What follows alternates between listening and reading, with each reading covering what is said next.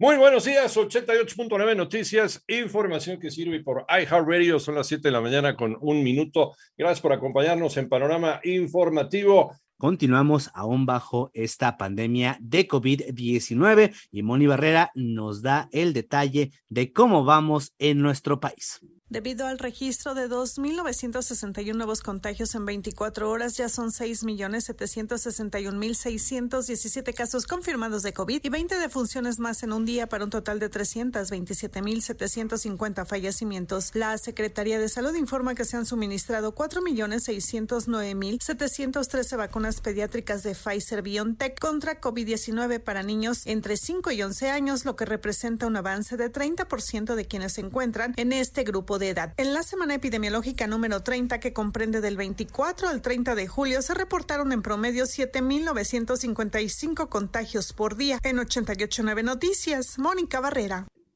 Muchas gracias, Moni. Siete de la mañana, ya con seis minutos. Usuarios de redes sociales denunciaron un video donde se aprecia una riña entre jóvenes. Uno de ellos, aparentemente menor de edad, saca un arma de fuego para intimidar a sus rivales. Los hechos se registraron en unas canchas de básquetbol de la colonia Matilde, esto en Pachuca, Hidalgo.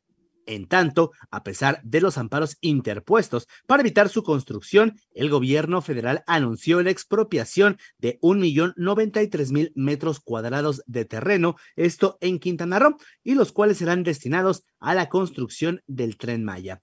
Y en Puebla, una mujer dedicada a la venta de pan fue atacada con ácido por sujetos que viajaban en motocicleta. Esto después de recibir diversas amenazas vía Facebook por parte de un hombre desconocido. Siete de la mañana con siete minutos y analistas consideran que es mal momento para hacer inversiones en México. María Inés Camacho con la información. Siguen las malas noticias en materia de inflación y crecimiento económico para el país, lo anterior luego de que analistas del sector privado consultados por el Banco de México durante julio estimaron que la economía nacional crecerá únicamente 1.8%, mientras que la inflación podría cerrar el año en 7.80%, cifra mayor al 7.50% que se tenía en junio. Para los especialistas, los principales obstáculos para el crecimiento son la gobernanza, la inflación y los problemas de inseguridad pública. La encuesta arrojó que 7 de cada 10 especialistas en economía del sector privado consideran que es un mal momento para realizar inversiones en México. Cabe mencionar que la estimación del PIB de los analistas del 1.8% para este año difiere del 2% de la Secretaría de Hacienda y del 2.4% del Fondo Monetario Internacional. 88.9 Noticias. María Inés Camacho Romero.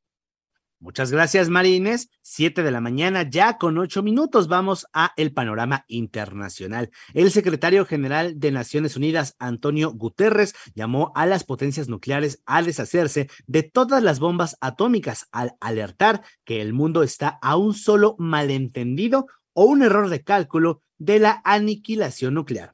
En tanto, Estados Unidos confirmó que se logró abatir al líder de Al Qaeda, Ayman al-Zawahiri, en una operación antiterrorista llevada a cabo el fin de semana por un dron en Kabul, Afganistán. Al-Zawahiri se encontraba al frente del grupo terrorista desde el asesinato de Osama Bin Laden en 2011.